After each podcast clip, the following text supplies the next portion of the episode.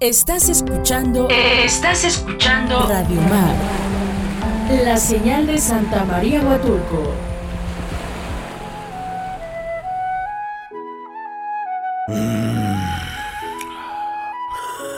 Ay, güey.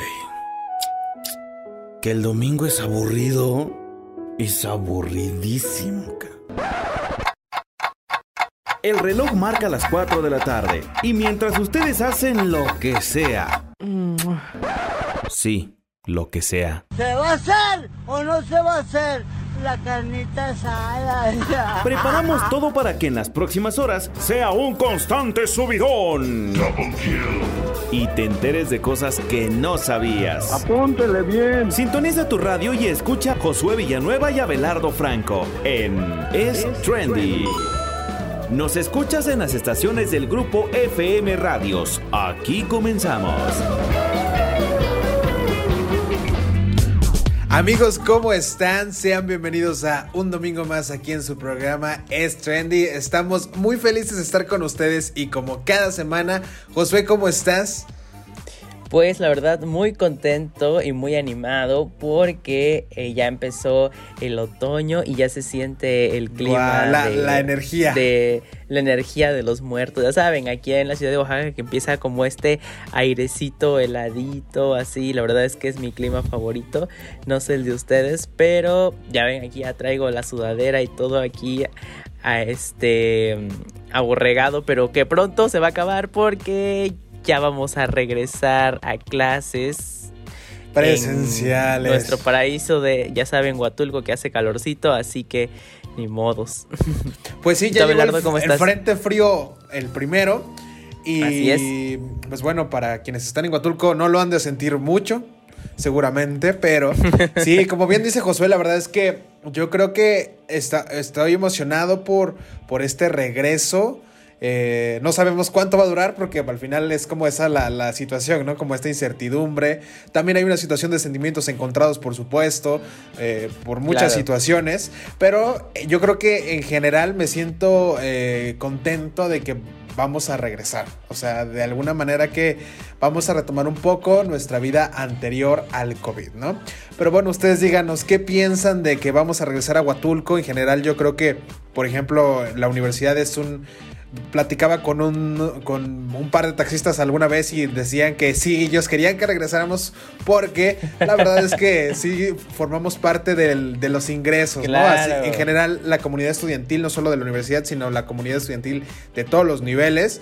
Y bueno, pues ahí vamos poco a poco, pero estamos felices de que pues ya hay noticias aunque sea del regreso, ¿no? Pero como cada semana, el programa va a estar muy, muy interesante. Tenemos de todo, ¿no, José? Así es, pues comenzando, eh, vamos a hablar sobre las nuevas plataformas de streaming de animación, terror y cine independiente. Pues aquí les vamos a contar sobre estas tres plataformas que nos traerán películas específicamente de los géneros que les acabo de mencionar para que todos aquellos fans de, de, de estas, de estas, este, de estas películas pues estén muy atentos y puedan disfrutarlas. Así es, también en estos temas como esotéricos que nunca faltan, les vamos a contar eh, sobre un guardia de seguridad que según dice que está siendo atacado por un supuesto fantasma y el alcalde de la localidad de donde surgió esta situación en Colombia dio a conocer el video en el que pues al menos se ve extraño, el guardia de seguridad está siendo atacado por una entidad muy extraña. ¡Qué miedo! Y pues, ¿qué creen? También vamos a hablar de todo esto que está en boca y en el Facebook de todos los que estamos en Todas las redes. El juego del calamar y Stephen King.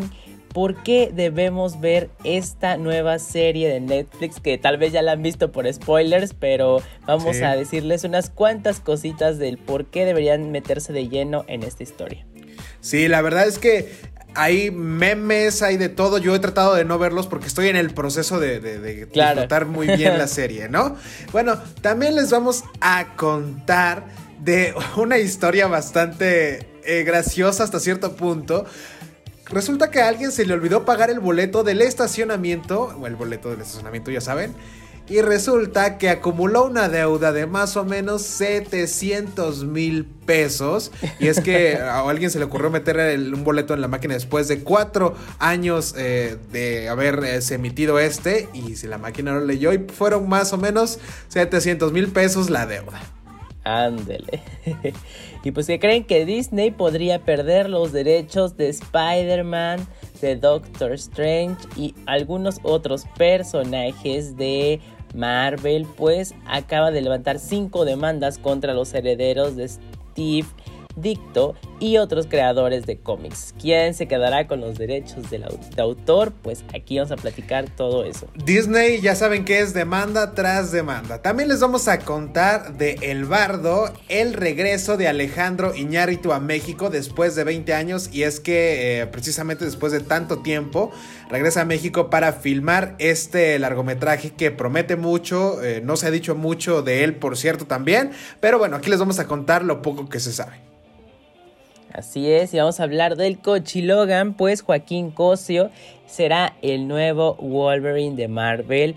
Y así es, este, este actor mexicano se convierte en este nuevo personaje icónico del, universo de Marvel. Y pues hablaremos sobre eh, también un interesante proyecto de podcast. Eh, todo lo que hay alrededor de, este, de este regreso de este gran actor. Así es, también les vamos a contar de las caras del libro del récord Guinness 2022 que va desde el perro con las orejas más grandes, pasando por las papas fritas más caras del mundo y hasta el adolescente más alto del planeta con 2.26 metros. Esas son algunas de las caras del libro del récord Guinness de 2022 y aquí les vamos a contar mucho más. Así es, y pues que creen que Netflix liberó el primer tráiler oficial del documental de Britney Spears, el cual retratará pues la vida de, la vida de la cantante y el tema de la tutela que mantuvo su padre. Así que vamos a hablar un poco más de esto. Sí, Britney versus Spears se llama, ¿no? La verdad es que está interesante el nombre. ¿Qué creen, bebé moderna? Una mujer compró esperma por internet y se embarazó con un tutorial de YouTube. Y es que no cabe duda que los caminos del internet son misteriosos y milagrosos. Pues así como les bien les decía, una mujer tuvo un bebé gracias a la red de redes. Y pues increíble, una TikToker analiza tacos callejeros bajo el microscopio y se llevó una asquerosa sorpresa. Y pues será que somos lo que comemos, ya que a través de esta usuaria de TikTok que analizó unos buenos tacos callejeros bajo el lente de aquel aparatito, pues bueno, vamos a ver qué descubrió para que a ver si nos dan más ganas de seguir a comer taquitos. La neta, lo que nos digan están deliciosos, la verdad. Así que no, no se, podrían esmerar lo que, lo que quisieran. Solo no hay que ver ese TikTok, ¿no? Y bueno, como cada semana les traemos recomendaciones. Josué, ¿qué nos vas a recomendar esta semana? Bueno, pues en este tenor de lo que vamos a hablar más adelante, les recomiendo ampliamente la esta serie de El juego del calamar que está en Netflix y ya en cualquier plataforma. La verdad es que hasta por partes yo creo que la pueden ver en TikTok. De hecho, mi hermano me decía que la encontró en TikTok, así en, en, sí. Sí, es que lo, yo también he visto no esa serie específicamente, pero hay otras, por ejemplo, hasta La Rosa de Guadalupe te encuentras por partes en TikTok. Así que no es impedimento. Sí, Así que si les gusta como esta, este tipo de, de, de películas, bueno, de series como con estas historias un poco sangrientas, interesantes a la vez por la historia del por qué hacen este juego, por qué se llama Juego del Calamar. Este, no duden en verla, la verdad, se la van a pasar muy bien y no se van a convertir en otakus, por supuesto. No, no, no, es muy popular para ser otaku, así que no, no, no corremos peligro de ningún estilo de esos, ¿no? Entonces ahí está la recomendación. El juego del calamar, que he de decir que esta semana mínimo tres personas diferentes me la han recomendado junto con Josué, más los memes y todo lo que he visto en redes. Yo creo que eh, es una buena recomendación para todos, para quienes todavía no la han visto, pues que puedan darse el tiempo para poder verla. Yo eh, justo platicado con Josué antes de entrar al aire que les iba a recomendar esta serie que ya hemos hablado de ella American Horror Story, pero esta es la temporada 10. Eh, ya salió eh, toda la primera parte de, porque esta temporada se llama Double Future, es decir, como, como con dos, dos eh, historias, llamémosle. La primera que va del capítulo 1 al 6, que concluyó justo esta semana, que está muy interesante. Habla sobre una situación donde, sobre un, eh, incentivo, una, un medicamento, una pastilla eh, que termina, que provoca que desarrolles tu creatividad, ¿no? La parte creativa. Si tú eres pintor, diseñador, eh, escritor, cantante, lo que quieras, lo que sea, pero que implique como una parte pues de, creación, ¿no? pues te pueden dar esta, esta mágica pastilla y bueno, hay algo muy positivo detrás, ¿no? Si eres muy buen eh, escritor o músico, te vuelves el mejor porque de verdad esto detona eh, lo mejor de ti. Pero si tú, tú no tienes la capacidad de sobrellevar tanta, eh, pues no sé, llamémosle, pues emoción, tanta información en tu cerebro, puedes llegar a una situación de ansiedad que termina en una cuestión muy negativa pero el tomar esta pastilla tiene consecuencias muy sangrientas, literal. Esta, toda esta, esta, historia, esta parte de la historia ya concluyó y de verdad que está buenísima, tienen que verla, son solo seis capítulos. Eh, la siguiente parte, que son los cuatro capítulos restantes, sale a partir de la siguiente semana. Tienen todos estos días para poder eh, ver y ponerse el corriente con American Horror Story. No importa si no han visto las otras temporadas, acuérdense que es de antología y cada ah, temporada, bueno, y en este caso están dos historias en la misma temporada. Así que ahí está la recomendación.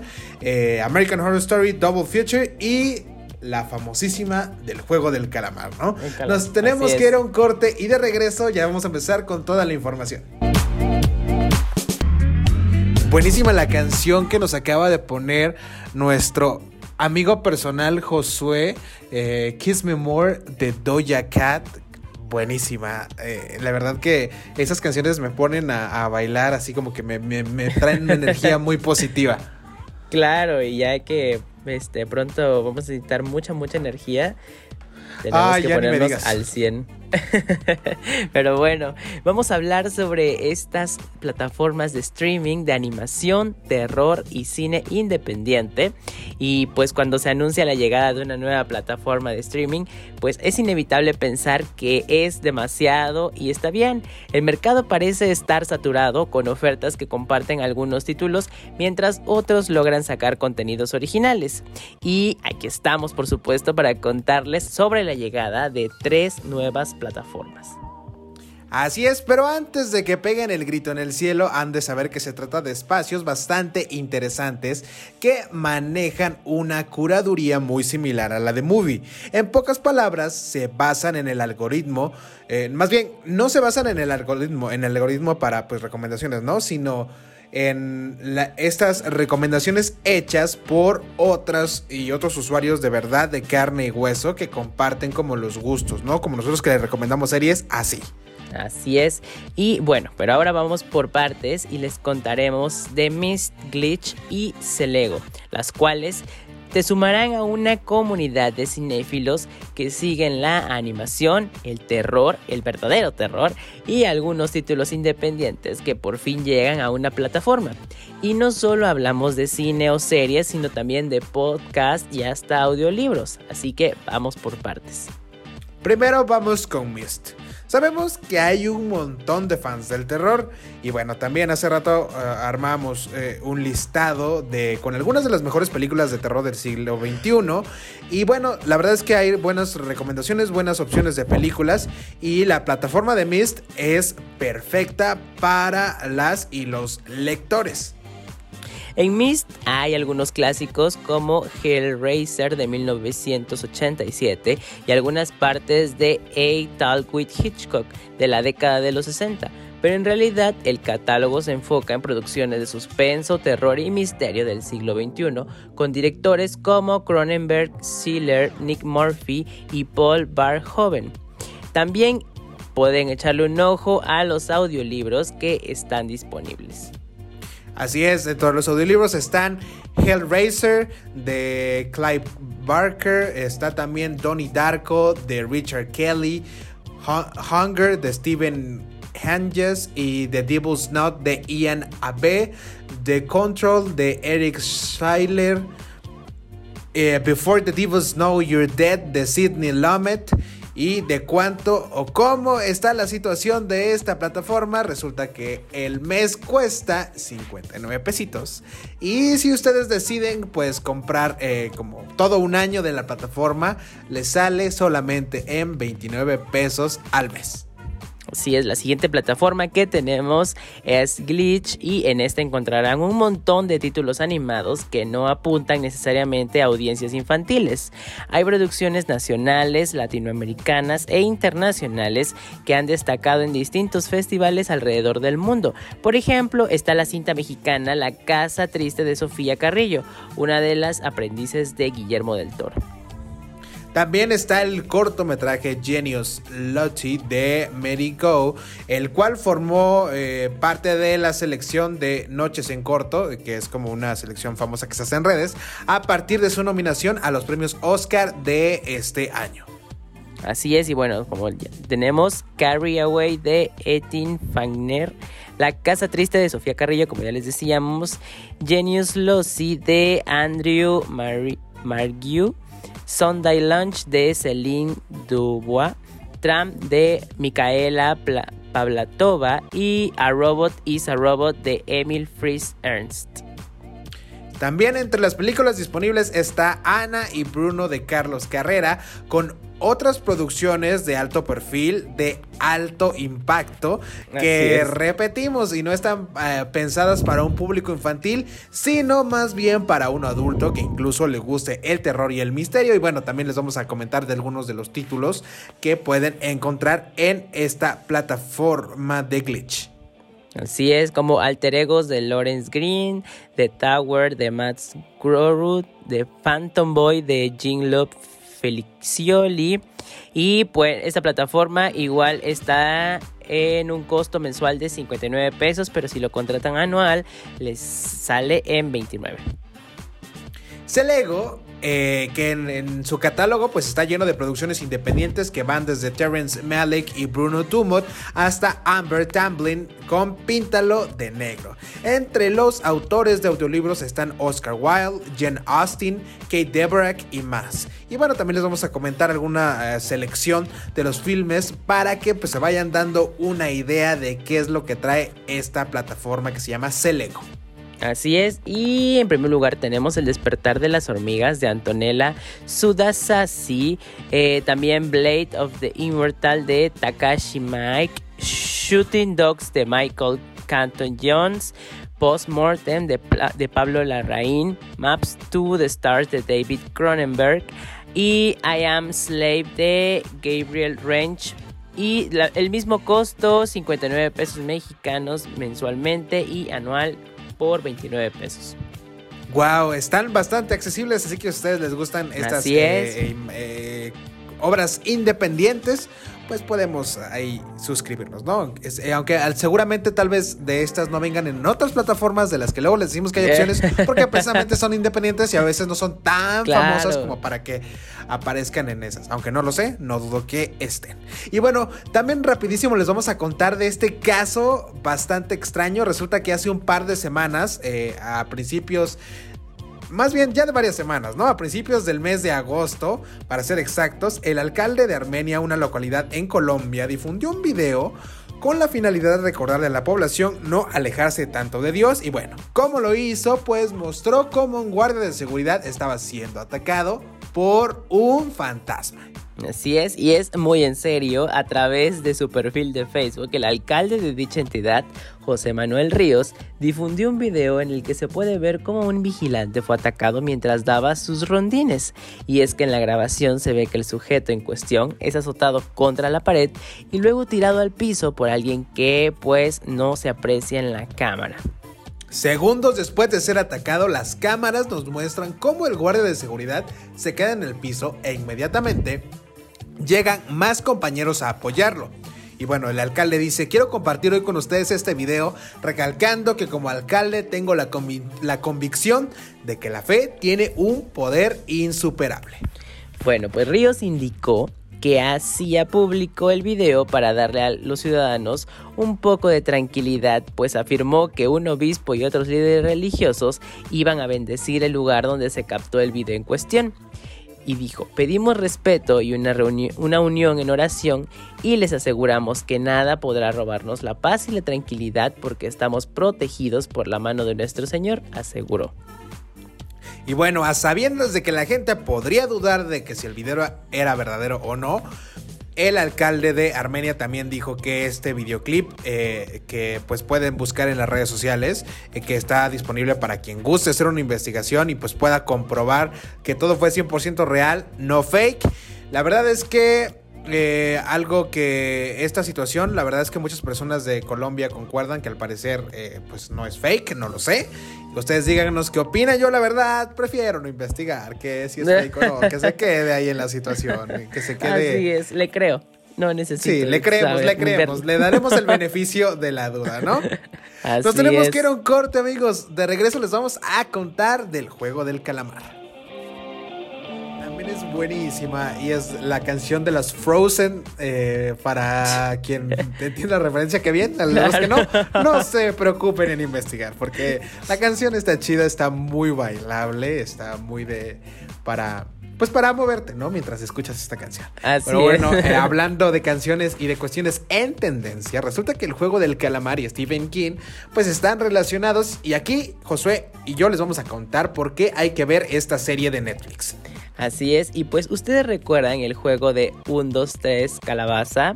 Bueno, si no lo conocen o quizá lo ubican por otro nombre, han de saber que era bastante divertido con algunos momentos de tensión.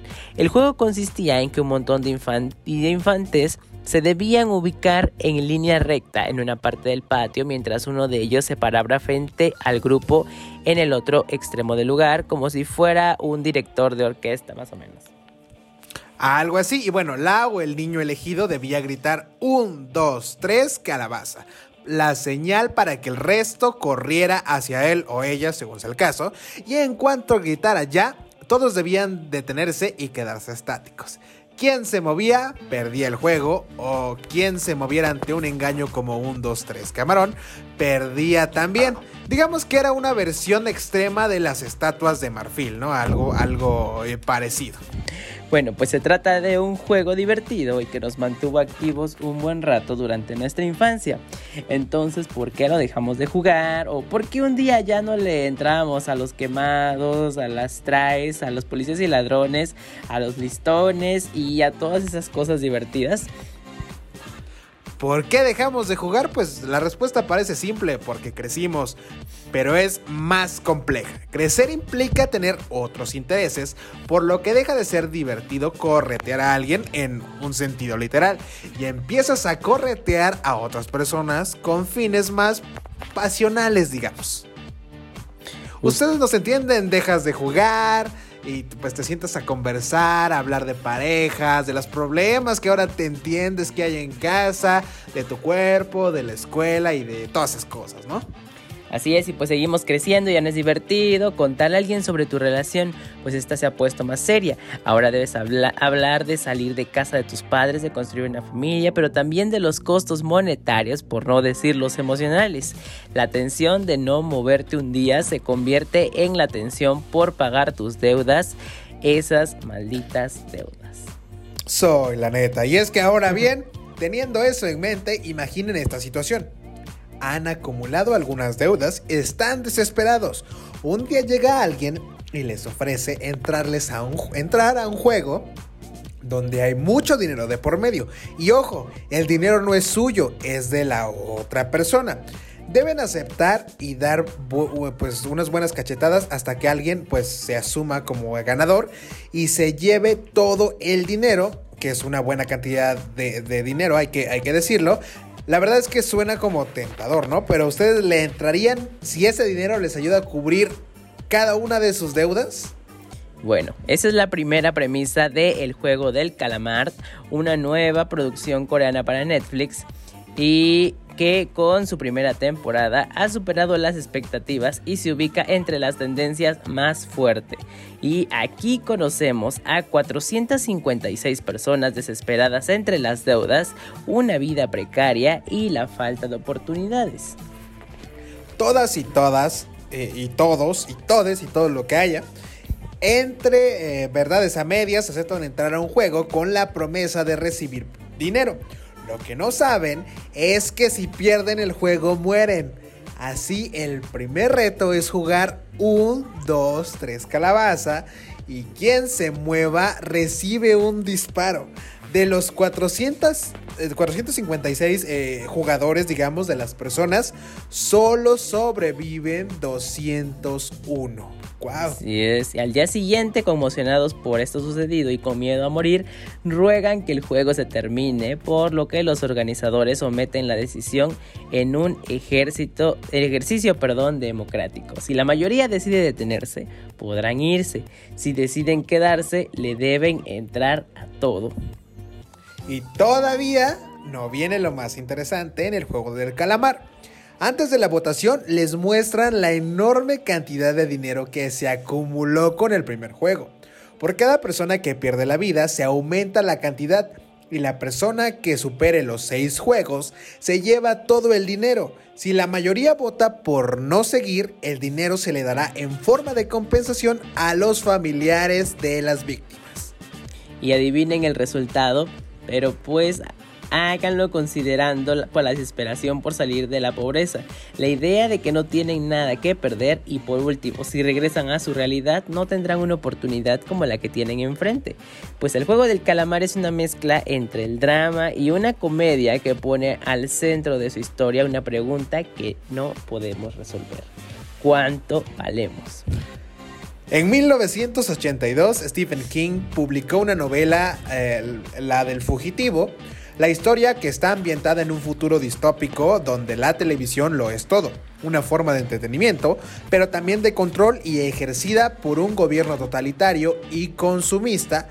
El programa más visto es uno en el que los concursantes ganan cuando mueren. La idea es la siguiente. Un grupo de agentes deben perseguir al participante. En cuanto lo encuentran, pues lo van a tener que matar. Bueno, el truco está en que por cada hora que logre mantenerse oculto se suma una buena cantidad de dinero. Cuando los atrapan y los matan, el dinero cae en manos de su familia. Ningún concursante ha logrado sobrevivir lo suficiente como para rescatar a su familia. En aquella tragedia radica el rating.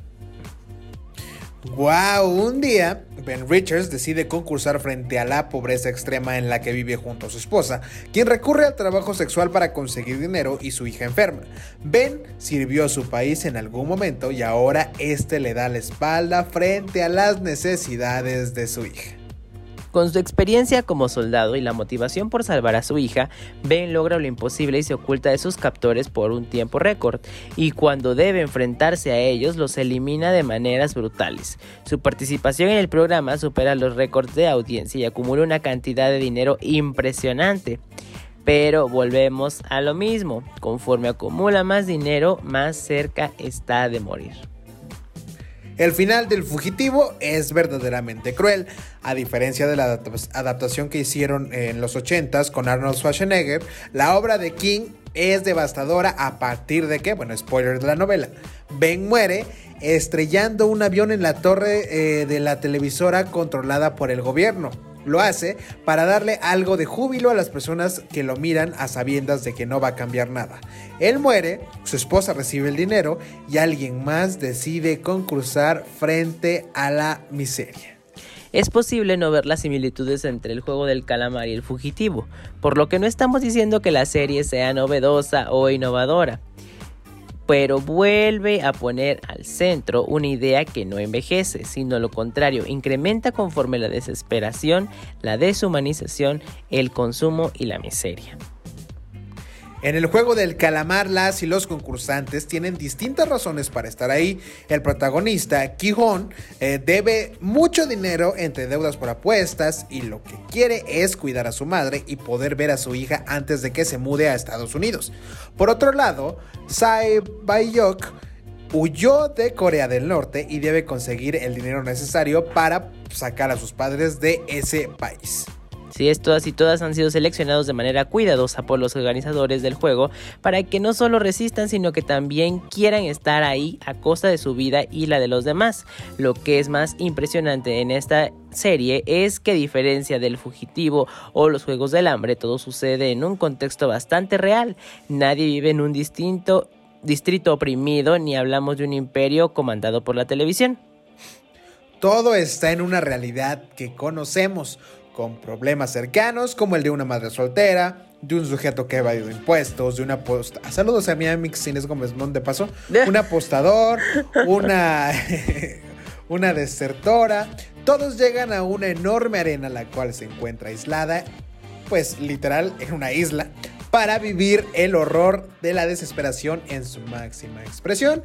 Y es que el juego del calamar no se cansa de repetirnos que todas y todos existen y otros tantos en nuestra realidad se la juegan todos los días. Por si no la querían ver, la neta ya veanla, por favor, porque está muy interesante. Sí, la verdad está muy buena. Así que no se la pierdan, amigos. Así es, ya regresamos y les vamos a contar de eh, ¿cómo, llegar ¿Cómo alguien llegó a deber 700 mil pesos en el estacionamiento?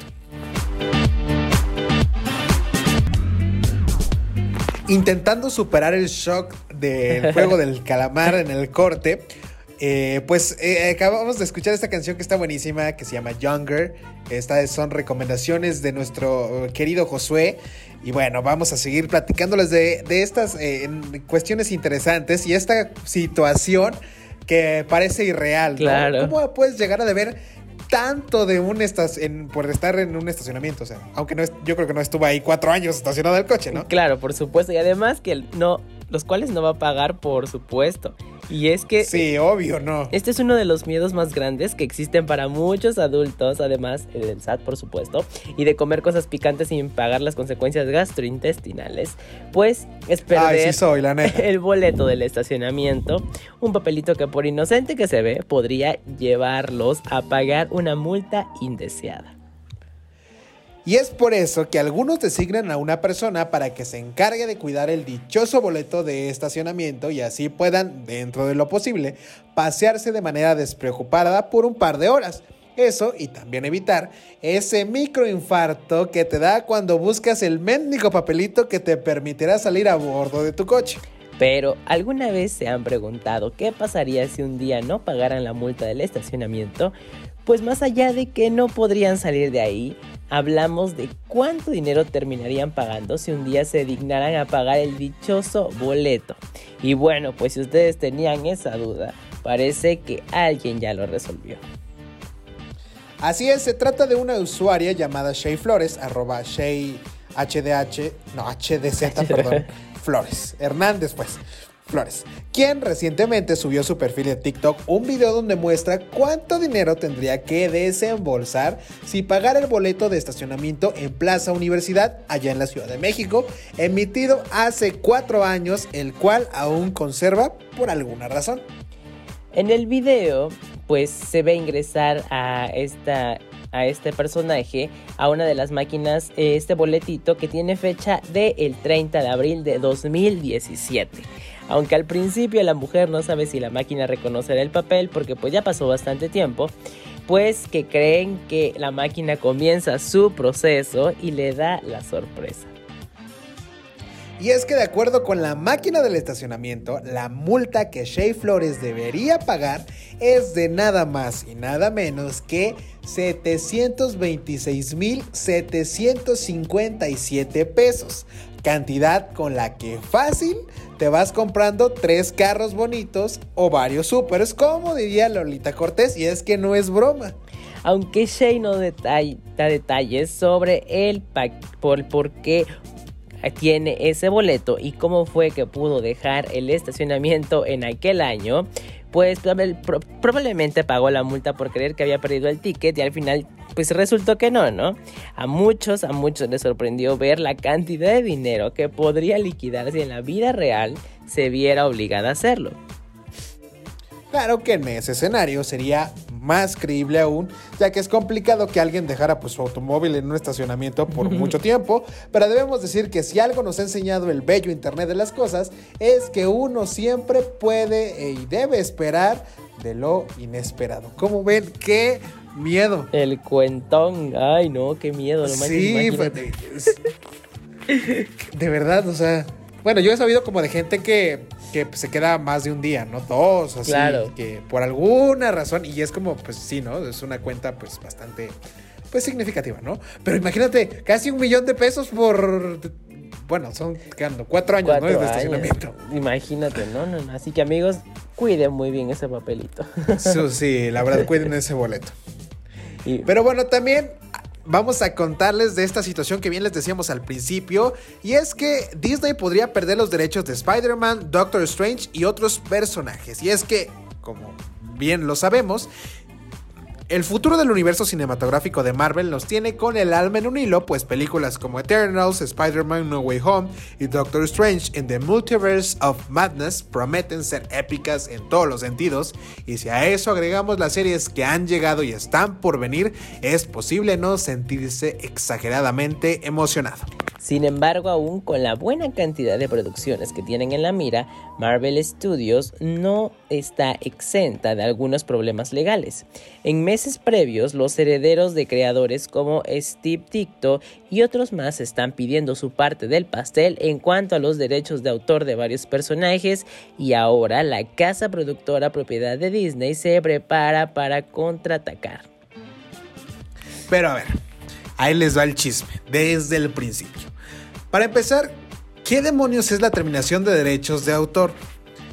Para no hacer como pues muy larga la explicación, los herederos de los creadores de cómics como Steve Ditko, eh, Jack Kirby, Don Rico y Gene Colan con, y Don Heck están haciendo válido el derecho de la terminación de derechos de autor que tiene Marvel Worldwide Inc., o sea, Marvel Comics, propiedad de Disney, sobre algunos personajes como Spider-Man, Doctor Strange, Iron Man, Thor, Black Widow, Ant-Man y más. Esto quiere decir que con base en la Ley de Derechos de Autor de 1976, los herederos pueden rescindir la concesión de una licencia sobre una obra en específico después de cierto tiempo. Para pronto, los familiares de los creadores ya tienen el permiso de la ley para exigir que los derechos de autor de los personajes pasen a manos suyas y dejen de pertenecerle a Marvel.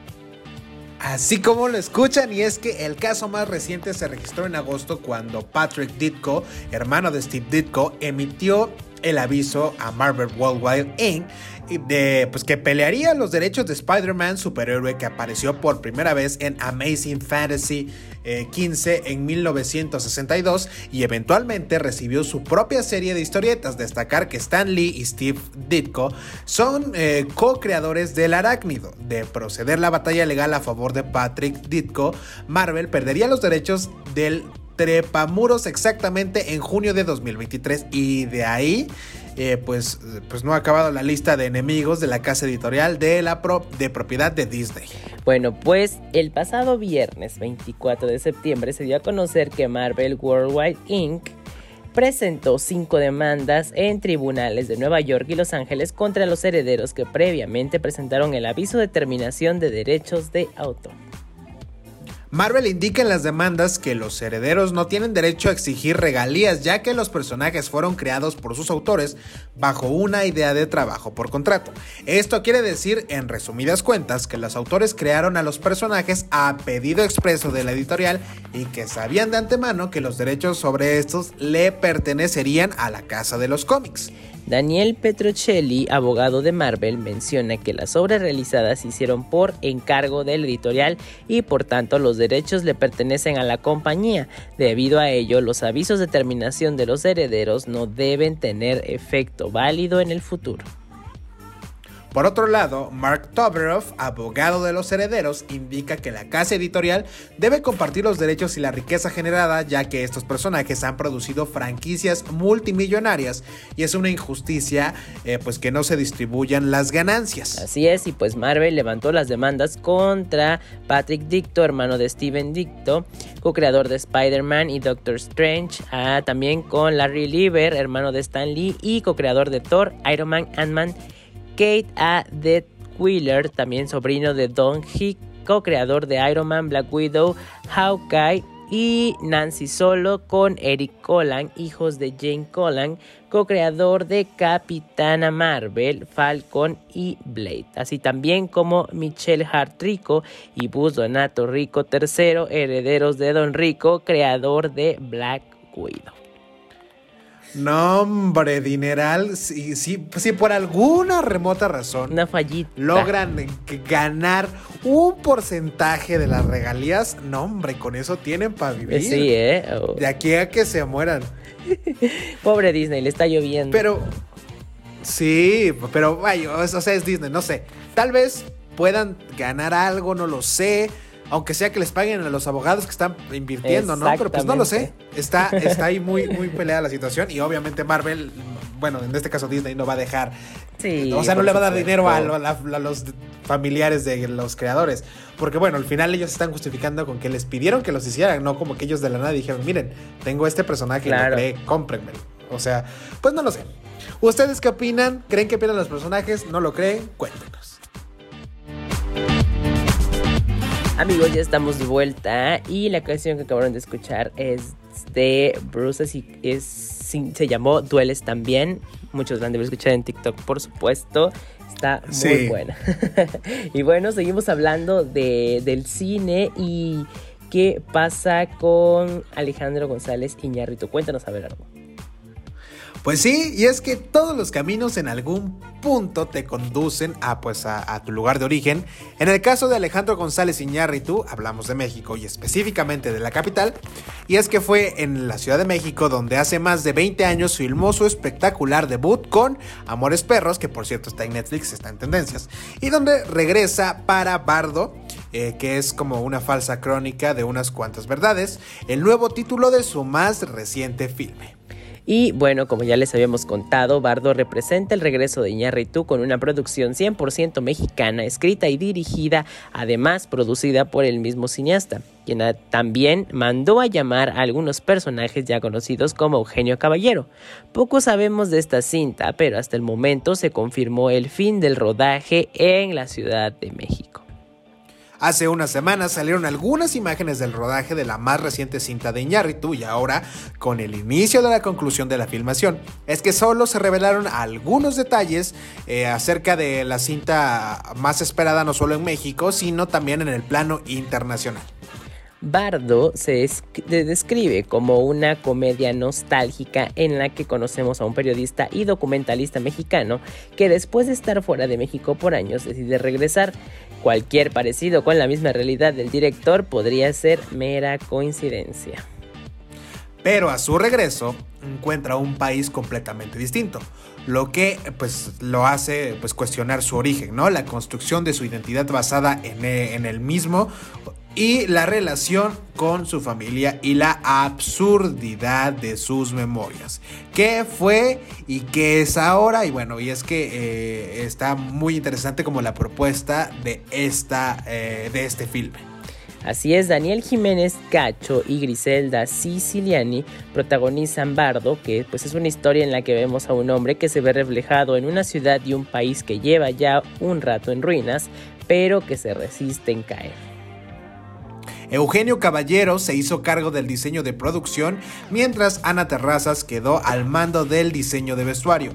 En la fotografía, Iñárritu decidió trabajar con Darius Kondoji, eh, a quien reconocemos por su trabajo en Seven, My Blueberry Nights y Midnight in Paris y Amour. Qué- raro que no trabajó con el Chivo Lubetsky. Hubieron muchos comentarios como de por qué no lo trajo a trabajar con él como siempre y además que es mexicano. Pero pues no lo sé. La verdad es que yo, yo creo que hay buenas expectativas de, este, de esta producción, Claro. ¿no? Suena muy interesante, así que ya eh, esperemos porque se estrene y ver qué, qué tanto fue lo que se filmó aquí en nuestro país, por supuesto. Así es, hay que estar muy buena, por cierto. Y bueno, también hablando de superhéroes y de toda esta situación, eh, eh, ya saben, ¿no? Que, que nos encanta.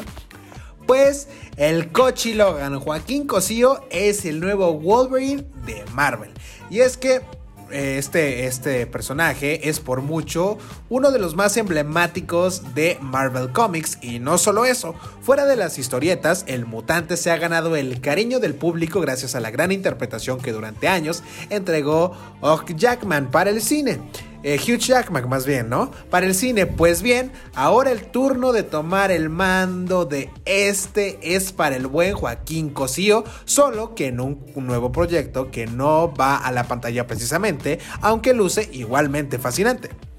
Pues recientemente se reveló que el actor mexicano es el intérprete que da vida a Logan en un nuevo contenido que la casa editorial está lanzando a manera de podcast. Esto como parte de sus contenidos en español. Por acá les vamos a contar de todo lo que se está cocinando con esto. Y bueno, conocemos a Marvel por las increíbles historias que nos han entregado en los cómics y tal vez se vuelva más famoso por las demandas. Y por supuesto, no podemos olvidar el gran catálogo de películas y series derivadas de los icónicos personajes que han compuesto su universo editorial. Y bueno, por si algo faltaba, la llamada Casa de las Ideas le está entrando a todo a los podcasts de este desde hace ya algunos años. Así, en 2018 la editorial lanzó a través de Marvel Entertainment una serie de podcasts con guion titulada Wolverine, The Long Night, misma que en este 2021 ha sido adaptada al español con la voz del mismísimo Joaquín Cosío como el mutante de las garras de Andamantium. Bajo el nombre de Wolverine, la larga noche, esta trama nos cuenta la investigación que llevan los agentes Sally Pierce y Tad Marshall en un pueblo aledaño de Burns, Alaska, lugar donde se ha registrado pues, pues varias muertes misteriosas. Aunado a ello, el dúo le sigue a la pista a un extraño hombre solitario identificado como Logan, quien recientemente ha llegado a la región. El proyecto de Wolverine, La Larga Noche, es encabezado por la directora Alejandra López y además de Joaquín Cosío. El reparto de voces en español incorpora a Guillermo García, Brigitte Cali Canales, Iván Bernal, Bruno Bichir, Rafael Singler, Ricardo Chávez, Mariana Burelli y Alberto Sen. La serie en formato podcast lanzó los primeros dos episodios, de 10 que serán en total, el pasado 21 de septiembre y se encuentran disponibles en la aplicación de Apple Podcast y el catálogo de Sirius XM para Estados Unidos. Aunque, ojo, debes suscribirte a Marvel Podcast Unlimited si deseas verlo pues en la app de Apple. Y bueno, si ustedes lo quieren ver, pues nos cuentan qué tal les pareció la voz del tremendo Joaquín como Wolverine. La verdad es que yo no me lo puedo imaginar más que como Cochiloco. Así no sé es. qué opinan ustedes, pero Así como de que Es cierras el los cochiloco ojos y para siempre. imaginando al... al sí, de verdad sí. Como, como ciertos personajes terminan como marcando a los actores, ¿no? Que a veces incluso termina hasta siendo negativo porque como que sí los encasillan en, en cierto tipo de papeles o incluso en un mismo personaje, ¿no? Que, que siempre, ah, te- quiero que hagas el cochiloco otra vez. O no sé, en este caso, ¿no? Como la, da la Dana Paola, que ya no podía despegarse del patito feo. Exacto. Lo bueno es que hizo Lu una cuestión totalmente distinta, ¿no? De Diferente, claro. personalidad. No lo sé. ¿Qué- qué- ¿Quién más se ha como quedado así eh, en su personaje como bastante pues enganchado? O al menos que la gente diga, ah, es que tú eres, no sé. Daniel Radcliffe Eh. con Harry Potter, por ejemplo, también. Ah, exacto, sí. Totalmente. O sea, lo ves y no dices es Daniel, es, dices es Harry Potter. Así es. No sé, hay, hay- también hay como muchos eh, más personajes. Por ejemplo, ese día veía de, la Chupitos, que a pesar de que ha hecho otros Claro. personajes y es actriz, no solo de comedia, es la Chupitos para siempre, ya sabes. Sí. Eh, Y así muchos, muchos personajes eh, que se quedan pues marcados por, por... Más bien, muchos actores que se quedan marcados por personajes que se vuelven muy, muy famosos, ¿no? Pero ustedes qué opinan? si se imaginan a Wolverine, bueno, la voz de Wolverine en, en- en la garganta, en la boca de? La verdad es que no lo sé, de momento no se me ocurre. Pero bueno, hay que suscribirse al podcast de eh, Marvel. Y bueno, lo pueden escuchar desde Apple Podcast. Yo creo que debe ser gratis. No creo que haya que pagar nada más además del vez. podcast. Pues no lo sé. Pero bueno, eh, si lo escuchan, cuéntenos qué tal les pareció. Nos tenemos que ir a un corte y de regreso vamos a hablar de los récord Guinness del 2022.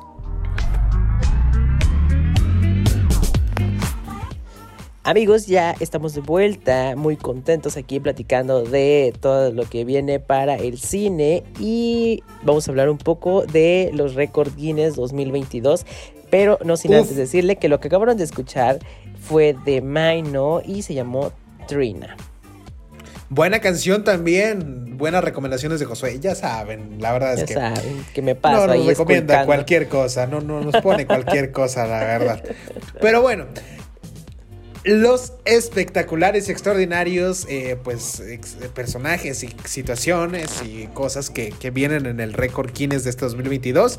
Y es que dicen que cada ser humano es único e irrepetible, pero la verdad es que hay, quien hay quienes nacen con cualidades especiales que pues los hacen extraordinarios. El libro del récord Guinness 2022 recopila la mejor de cada una de ellas, desde el perro con las orejas más grandes, pasando por las papas fritas más caras del mundo, y hasta el adolescente más alto del planeta que mide más o menos 2.26 metros, pues aquí les vamos a contar.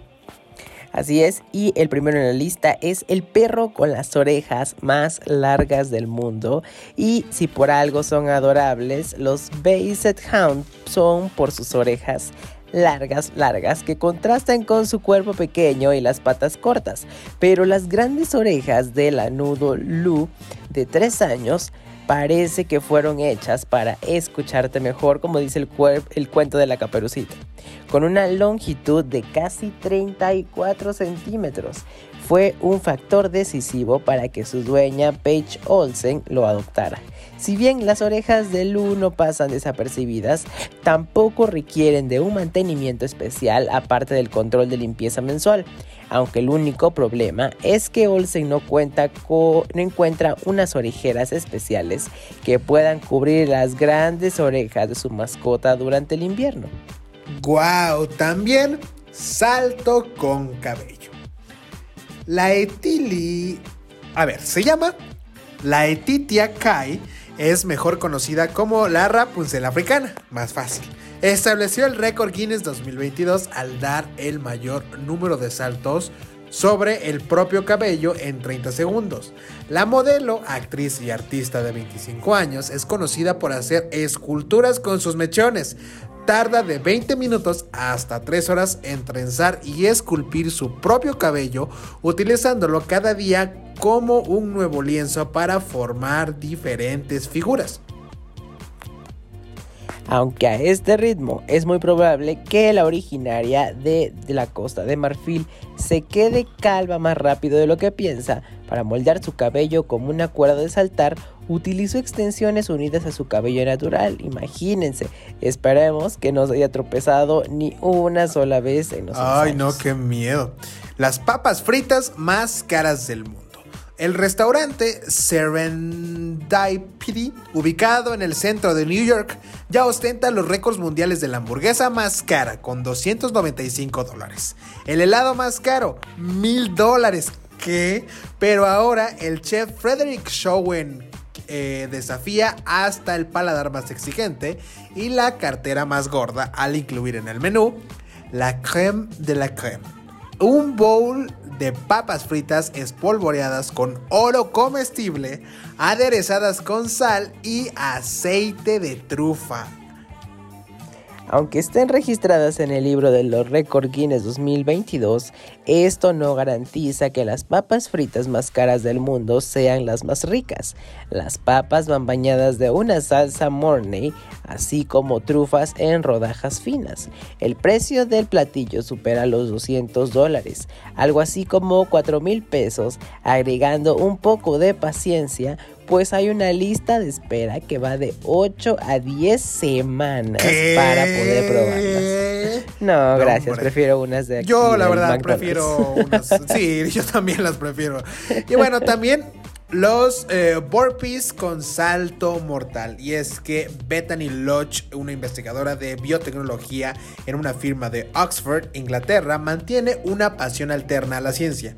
Desesperada por hacer ejercicio durante la pandemia y con los gimnasios cerrados, comenzó a entrenar en un parque donde notó que tenía un talento natural para las volteretas.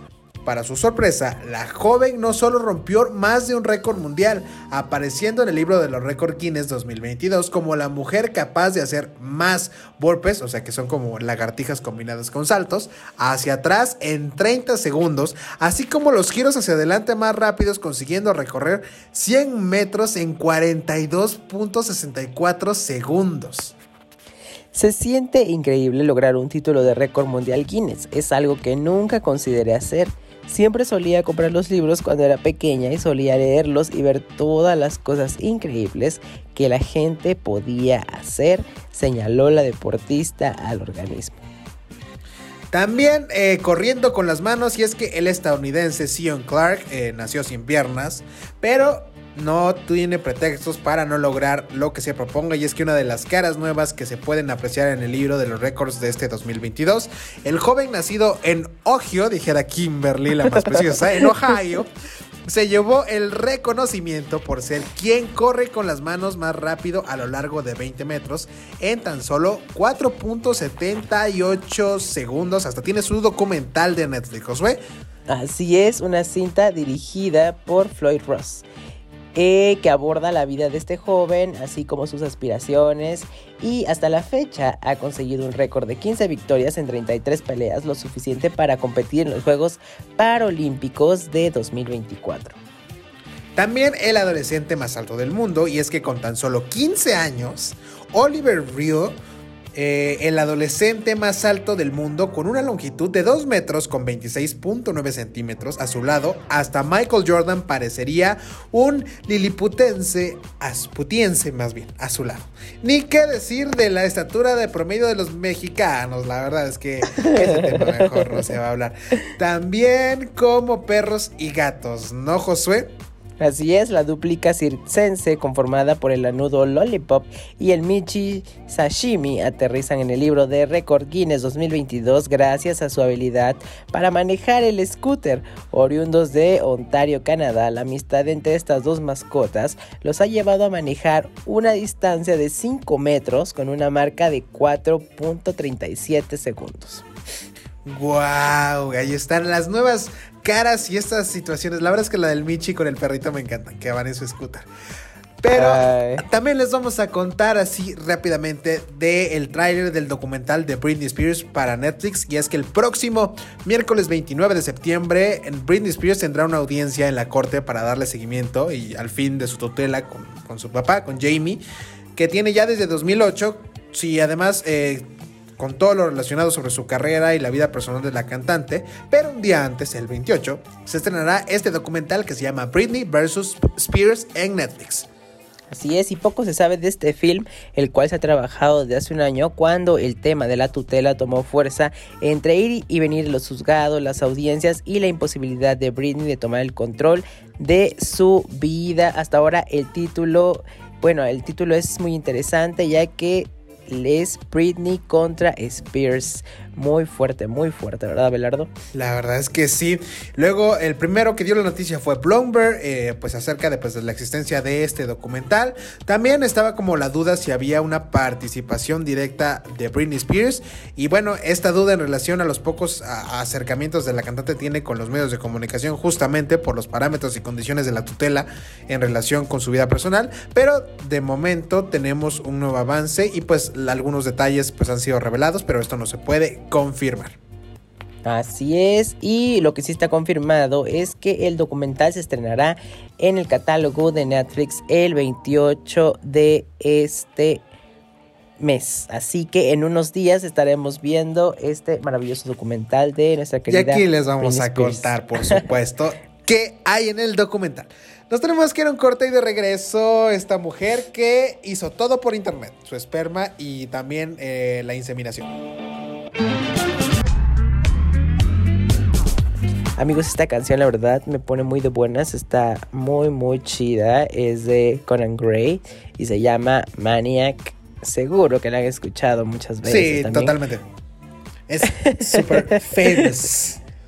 Así es, pero lo que está un poco raro de escuchar es lo que va a contar a continuación Abelardo, porque esto sí está muy, muy loco, la verdad. Y es que vaya que estamos viviendo tiempos de cambio y es que la llegada del Internet y el avance de esta enorme red con el paso de los años vino para cambiarnos la vida y hacerla mucho más fácil. Pero aún así, no quita que de repente nos sorprenda con casos verdaderamente impresionantes, justo como el que les vamos a contar en esta ocasión, pues una mujer prácticamente tuvo un bebé gracias a varias cosas que compró en línea y sí, no es broma. Bueno, pues a inicios de este 2021 se supo la historia de Stephanie Taylor, originaria del Reino Unido. Resulta que ella ya tenía una familia y un hijo de 5 años, Frankie.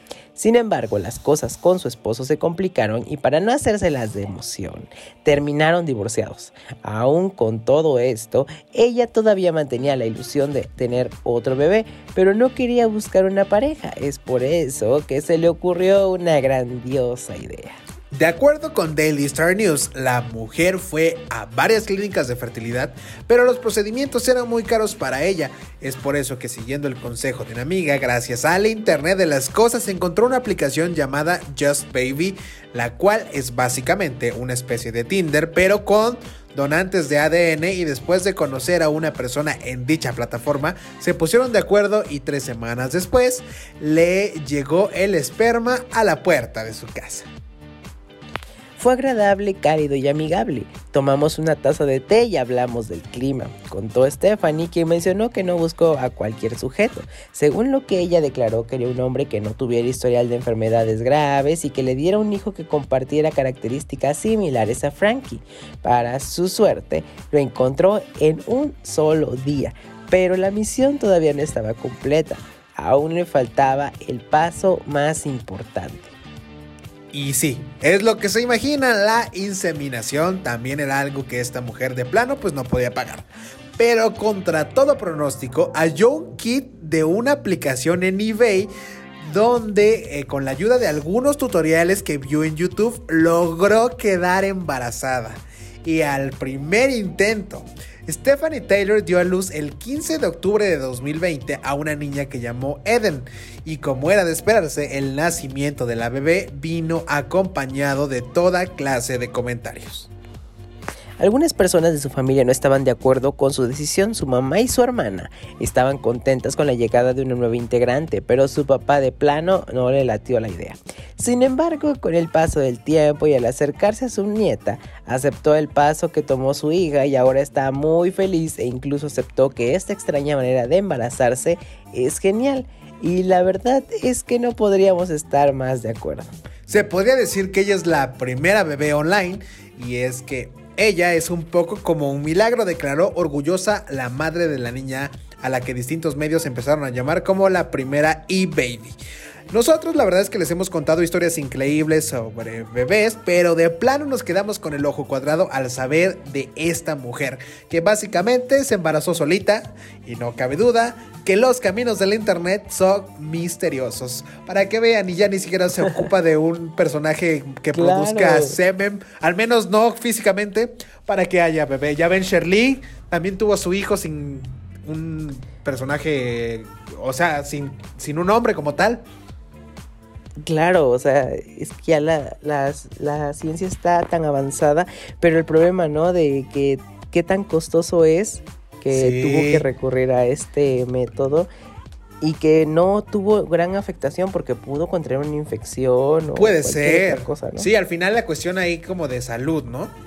Pero bueno, qué interesante. Lo importante es que ya nació la niña, ya está creciendo y wow, de verdad que qué interesante contar su historia, ¿no? Cuando ella crees que diga, yo Así es. nací así de la nada de- del internet, ¿no? Por un video de YouTube. Por un video de YouTube literal, ¿no? Y, y bueno, también otra, otra historia increíble es que un TikToker analizó pues tacos callejeros bajo el microscopio. Ya ves que ya ven que son como muy famosas estos TikToks como de donde, donde ven Claro. cosas bajo el microscopio. Y es que los tacos forman parte de la alimentación básica de los mexicanos y la verdad es que no lo podemos negar. Ya sean de suadero, de pastor, de bistec o de lo que quieras. Nadie se puede resistir al exquisito olor del puesto de la esquina. Parece mención de taquería.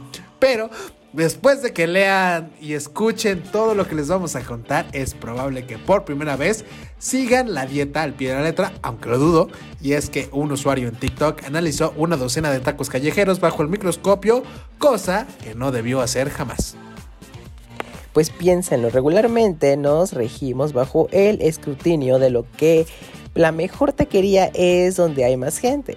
Pero esto solo puede significar una cosa.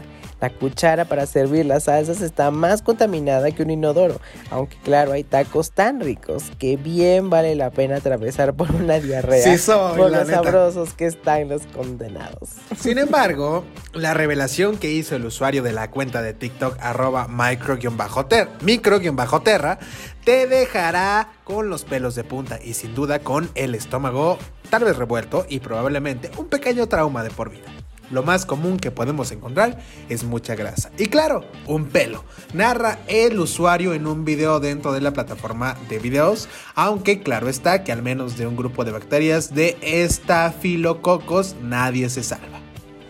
El usuario no reveló la taquería a la que pertenecían estos tacos que examinó, ni tampoco la colonia, mucho menos la dirección, como para darnos una idea de la higiene del puesto. Es decir, no tenemos claro si se trata de los tacos callejeros de un local, en un paradero del metro o en un puesto nice carísimo. Eso no importa. Lo decimos porque para ser honestos, lo peor aún está por venir y bien nos podríamos dar una idea de lo que nos metemos a la boca. Peores cosas a veces la gente introduce en sus cavidades, pero bueno. Dicen que la curiosidad mató al gato, pero al menos nosotros terminaremos sin apetito. El usuario de TikTok comenzó su análisis encontrando un montón de grasa y un pelo humano. Pero eso no fue lo único que descubrió al checar los tacos en el microscopio. Pues en este caso particular, estamos a punto de que se nos salgan las alas y no lo decimos en sentido figurado, ya que al analizar las salsas entendemos por qué mm, dicen que estamos en la ciudad de Mexicoli, para el caso de la Ciudad de México, ¿no? Bueno, pues este TikToker dice, revisé la salsa gota por gota hasta que encontré esto. Es la pata de un insecto, probablemente de una mosca, señala el joven, mismo quien tiene mucha razón al decir que ni aún con estas evidencias dejaremos de comer tacos callejeros porque este delicioso platillo que forma parte de nuestro ADN nos da vida sin importar su paradero. Es más, de repente nos regalan historias grandiosas como los policías que regalaron tacos a inmigrantes de Ixtapalapa. Aunque cabe aclarar que esto no es nuevo, de hecho un estudio publicado en 2006 demostró que la salsa es que felizmente pues eh, adereza los tacos callejeros es una de las preparaciones más contaminadas por bacterias coliformes fecales y otros microorganismos patógenos que causan enfermedades gastrointestinales. O sea, pues de cualquier manera nosotros la verdad Claro. es que jamás dejaremos de comer taquitos, la verdad. Ay no amigos, qué miedo, la verdad. Pero bueno, Eh, ay, por eso luego es nos dan bien dicen ahí- que eso bien dicen que eso es lo que le da el sabor a los tacos. Sí, la verdad es que sí. Miren, la verdad es que nadie se va a poner en su día a día a analizar en microscopio que tienen los tacos. Ustedes disfruten. Ya si les hacen daño, pues habrá que comprarse una pastilla de treda y ya. No pasa de eso. Yo se los digo por experiencia. Muy experto, ¿eh? exactamente Ay, sí. eso les iba a decir. Ay, no. Pero bueno, nos tenemos que ir a un corte y de regreso ya vienen las embarradas. Pura finura. Familia le pone pelos a la comida para no pagar la cuenta. No sé si vieron este video sí, que se hizo viral en. Twitter, en Facebook, en... O sea, y es que hay, bueno, rapidísimo se los ponemos en contexto, por si no lo han visto. Una familia llega a un restaurante, eh, creo que es esposa, eh, Ma- marido y dos ajá. hijitos, ¿no? Una niña y un niño. Y bueno, en el video, bueno, eh, analizan el video a partir de que ellos hacen la queja al restaurante de que había un pelo en su comida, lo que significaría que pues no les iban a Claro. cobrar lo que comieron. Lo interesante, según quien narra el video, es que esta misma familia había ido como un mes antes y se presentó la misma situación. Y lo raro es que, según este mismo testimonio, no había ningún reporte ni una sola queja de, de la comida y menos de que habían cabello Claro. en la comida, ¿no?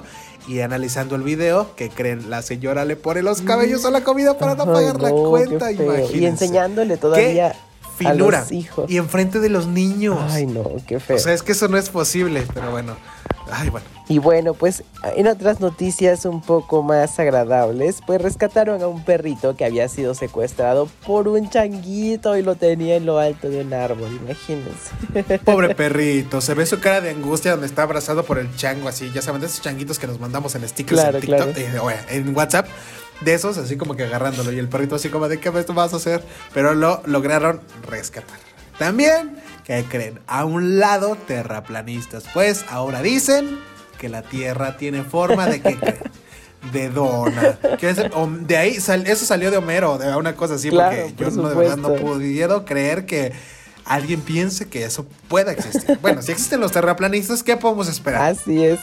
Y bueno, pues si a ti te gusta tu trabajo, pues que creen que un empleado de supermercado usa el altavoz para anunciar que renuncia. Imagínense el nivel de hartazgo Icónica, pues. de ese personaje que quiso liberarse o hacer público su, su renuncia.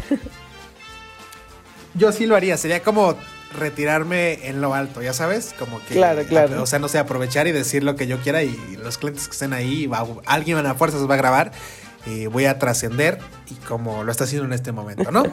También hoy hablamos mucho de estos cabellos, se encuentran pelo humano saliendo de una tumba. Y es que ya parece Día de Muertos. Qué miedo. Si buscan ahí en, en internet la foto, es como que una tumba. Está como agrietada Claro. un poquito y está como un hoyito. Y de ese hoyito hay cabello, así como que está saliendo cabello. No saben, Qué es horrible, miedo, horrible, horrible. No lo vean. O búsquenlo, pero qué miedo, la verdad. Busquen, búsquenlo de día. Sí, de día. Ah, sí, sí, sí. Ya saben cómo Josué. Así es, y pues que creen que en un, un pueblo bueno y sabio, vuelca camión lleno de cerditos y la gente se los roba. Ay, ¿Cómo creen? Si eso ni pasa en nuestro país, bueno, en general en, en Latinoamérica no pasa eso, porque no sé si se acuerdan de un video que fue va- va muy viral de una, creo que de una pipa que explotó. No me acuerdo, algo explotó, pero se estaban precisamente, y hubieron heridos porque la gente estaba robando lo que había dentro de Claro. esta de esta de este carro, ¿no? Y es que es algo común, ¿no? Ya saben Se que el roban pueblo, los- el pueblo bueno, los de cerveza, dijera nuestro los presidente. de yogur, los de la coca, todo. Sí, de verdad que sí, ¿eh? Pero bueno, ya saben, pueblo bueno es nuestro pueblo. Hay que vivir con ello. Ya es lo que nos queda, ¿no? Pero bueno, amigos, se acabó lo que se vendía. Muchas gracias por acompañarnos en esta semana, que estamos muy emocionados porque como en, yo creo que como tal vez en dos, es decir, en un programa, en dos programas, ya vamos a estar juntos en Así cabina. es, después de tanto tiempo. Tocándonos, así que voy a poder tocar a Josué y va a estar muy, muy, muy chido. Así que de verdad que estamos muy emocionados, ¿no, Josué? ¿Algo, ¿Algún anuncio que tengas que hacer, Josué? No, pues que muchas gracias por escucharnos estas dos horas y que la próxima semana no se pierdan el programa porque se pone interesante, ya se acerca esto del Día de Muertos, ya saben que es nuestro mero mole. Ya sabes. vamos a- sí, la Vamos a ver es qué vamos a planear para contar, no sé, Ay, sí, historias cierto. de ultratumba, sucesos, yo qué sé, a ver. Sí, para que soñemos feo, la verdad, así que vayan pensando. Muchas gracias al grupo FM Radios por la transmisión, a Radio Mar, La Ejuteca, eh, Stereo Dinastía y eh, por supuesto a Stereo 1, a cada uno de los concesionarios de las estaciones. Mi nombre es Abelardo Franco. El mío, Josué Villanueva. Y esto- Es Trendy. Esto fue lo más trendy. Recuerda escucharnos todos los domingos de 4 a 6 de la tarde por las estaciones del grupo FM Radios.